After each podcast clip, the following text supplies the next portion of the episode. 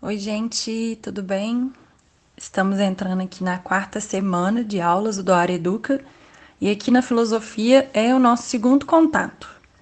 E nós vamos começar a estudar, então, como que surgiu a filosofia. Lá na Grécia Antiga, muito antes de Cristo, e quais foram os fenômenos que influenciaram esse surgimento o que estava acontecendo naquela época, num contexto bem histórico mesmo, qual que era a formação da sociedade e quais são os aspectos que influenciaram a busca pelo conhecimento da forma como a gente conhece hoje.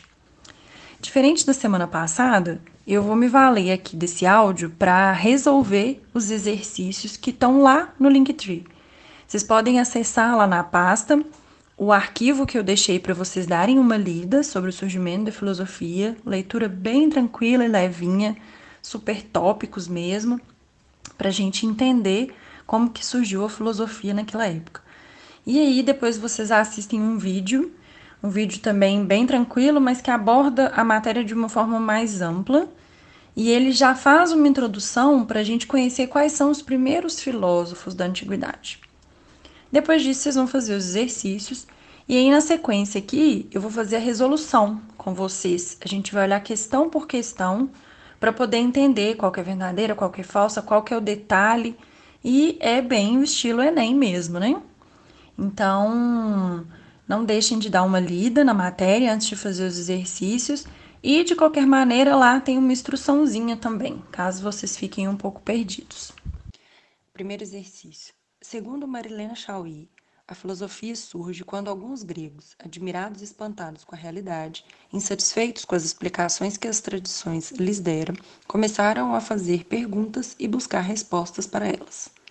É legado da filosofia grega para o ocidente europeu, opção A. A criação da dialética, fundamentada na luta de classes, como forma de explicação sociológica da realidade humana. Essa opção está errada porque a, o pensamento sobre luta de classes e toda a questão sociológica que envolve o homem é muito posterior ao surgimento da filosofia. Não vem nem como filosofia né, um pensamento de um grego. A gente ainda vai aprender ainda sobre os filósofos é, europeus e não é uma tradição que veio daquele iníciozinho que a gente está aprendendo. Até porque nesse começo o principal objetivo era questionar o que a mitologia trazia, as explicações que a mitologia trazia, e muito voltado para a origem do mundo, natureza, os fenômenos naturais. Não havia uma preocupação com a realidade humana, com a questão sociológica. Então, essa opção não é um legado da filosofia grega para o ocidente europeu. B.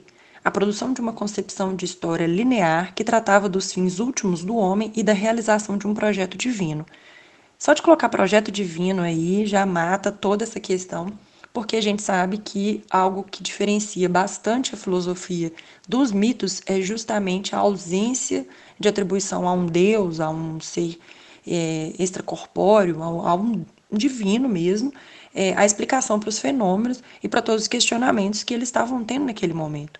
Então não há o que se falar em projeto divino. C a preocupação com a continuidade entre a vida e a morte através da prática de embalsamamento e outros cuidados funerários.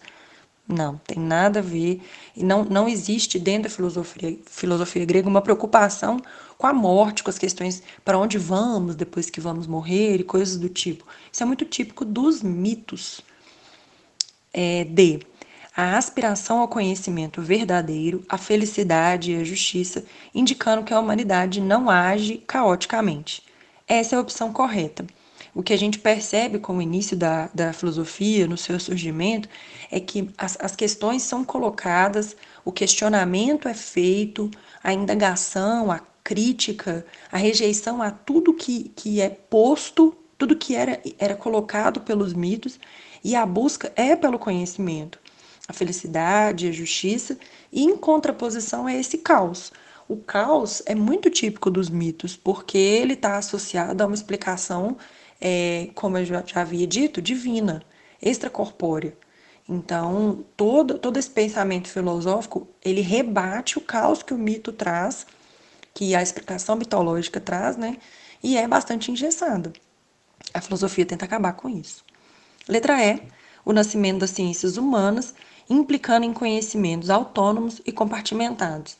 Ainda não, a gente ainda não está nesse ponto trabalhando ciências humanas, como eu disse, não é, não é um, um um legado da filosofia grega, tratar do homem especificamente e principalmente colocar que os conhecimentos são autônomos e compartimentados. Não havia muito ainda essa preocupação em separar, vamos dizer, as matérias, as disciplinas, o que é biologia, o que é física, o que é história, geografia. Então não há esse pensamento lá no início, no surgimento da filosofia grega. Bom, na segunda questão, a gente tem aqui um texto de base, e é bem comum no Enem, vocês sabem disso ter bastante texto, né? Algo para orientar é, o que, que a questão espera que você tenha de conhecimento. E aqui é sobre mito, especificamente. O texto traz isso bastante claro, que é a origem de mundos, etc. É uma narrativa bastante mitológica. E aí temos aqui quatro assertivos para a gente poder assinalar quais delas são verdadeiras. A primeira delas é as diversas narrativas míticas da origem do mundo, dos seres e das coisas, são genealogias que concebem o nascimento ordenado dos seres. São discursos que buscam um princípio que causa e ordena tudo que existe. Bom, tá corretíssima essa primeira assertiva. Realmente os mitos têm essa função de explicar a origem do mundo, é uma narrativa alegórica, fantasiosa, que busca explicar a origem das coisas como que funciona no princípio, no fim. Então, narrativa cert, é, assertiva certíssima. 2. Os mitos representam um relato de algo fabuloso que afirmam ter ocorrido em um passado remoto e impreciso. Em geral, grandes feitos apresentados como fundamento e começo da história de cada comunidade. Também, perfeito. É justamente nesse, com essa ânsia de explicar como que se originou tudo isso, é que os mitos foram criados como está falando aqui, algo bastante fabuloso, né, uma narrativa alegórica, e tem essa, tem essa característica de imprecisão, de muito longe, associada ao divino, a muitos deuses. Então, perfeita essa segunda opção aqui também. Para Platão, a narrativa mitológica foi considerada, em certa medida, um modo de expressar determinadas verdades que fogem ao raciocínio, sendo, com frequência, algo mais do que uma opinião provável ao exprimir o vir a ser. Por mais que a gente ainda não tenha visto Platão, essa, essa assertiva está corretíssima também. E, é, e, a gente consegue perceber aqui, por, igual eu disse, por mais que a gente ainda não tenha visto o pensamento de Platão, ele está na época de Sócrates, a gente ainda vai chegar nesse ponto, é, essas, é, a gente consegue perceber na frase essa, essa questão de fugir ao raciocínio. O mito, ele não te permite pensar, ele é imposto. É uma questão que é colocada, não é uma questão, na verdade, é uma narrativa que é colocada para aquele, aquele povo, para aquela pessoa que anseia por resposta, e ela traz uma impossibilidade de questionamento. É isso e pronto, acabou. Por fim, a quarta opção, quando tomado como um relato alegórico, o mito é reduzido a um conto fictício desprovido de qualquer correspondência com algum tipo de acontecimento, em que inexiste relação entre o real e o narrado. Essa opção está errada. Por quê?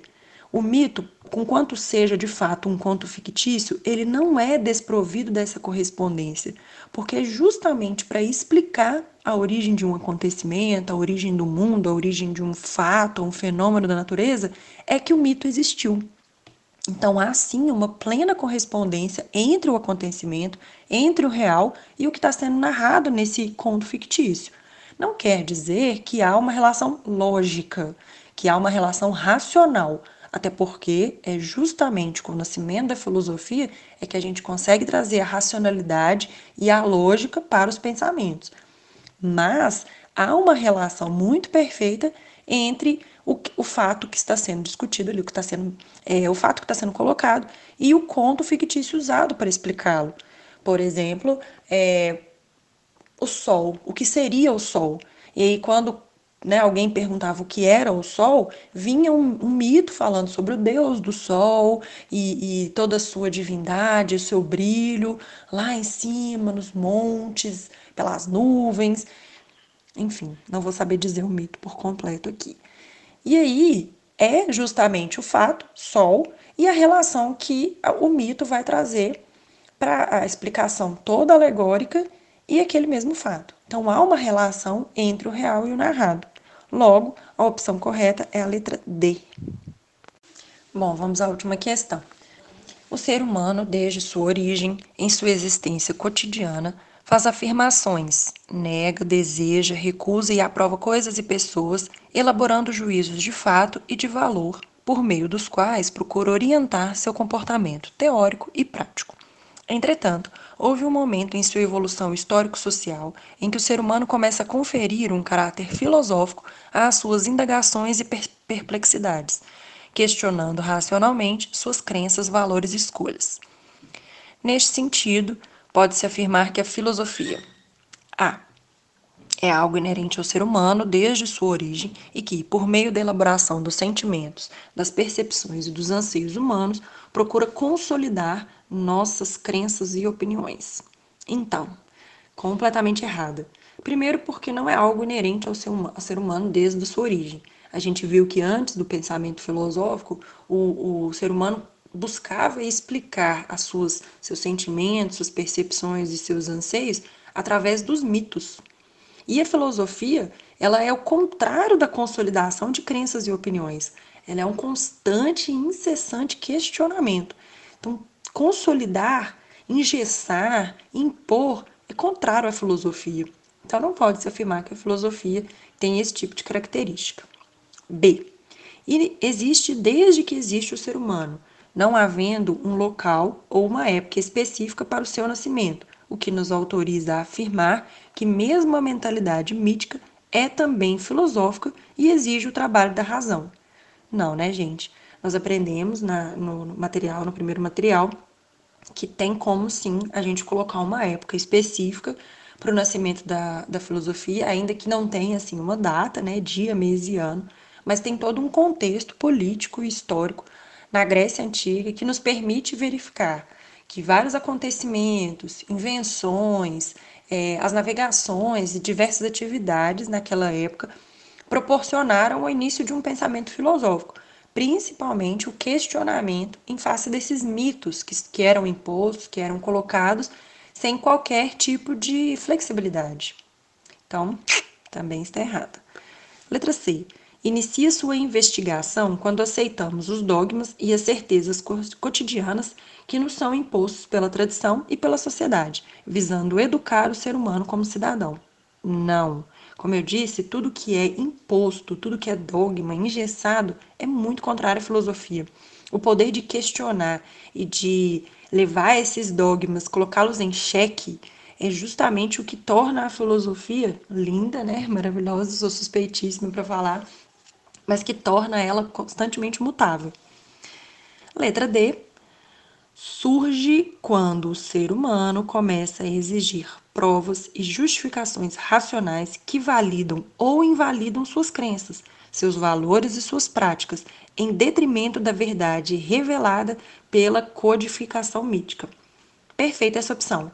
Como eu disse, esse constante questionamento em busca da verdade, em, com, com, com uma análise mais racional de tudo aquilo que vinha sendo imposto pelos mitos, é o que torna a filosofia uma quebra muito grande desse, dessa forma de, de, de. Na verdade, não é nem de uma forma de pensar, porque é ela que traz novas formas de pensar, mas dessa forma em que as coisas eram explicadas na Grécia Antiga. E aí é, é justamente em detrimento dessa verdade revelada por uma codificação. Por que codificação? O que, o que nada mais é, né, o código nada mais é do que algo posto, algo rígido, algo que é padronizado. E o, os mitos são exatamente padronizados, rígidos.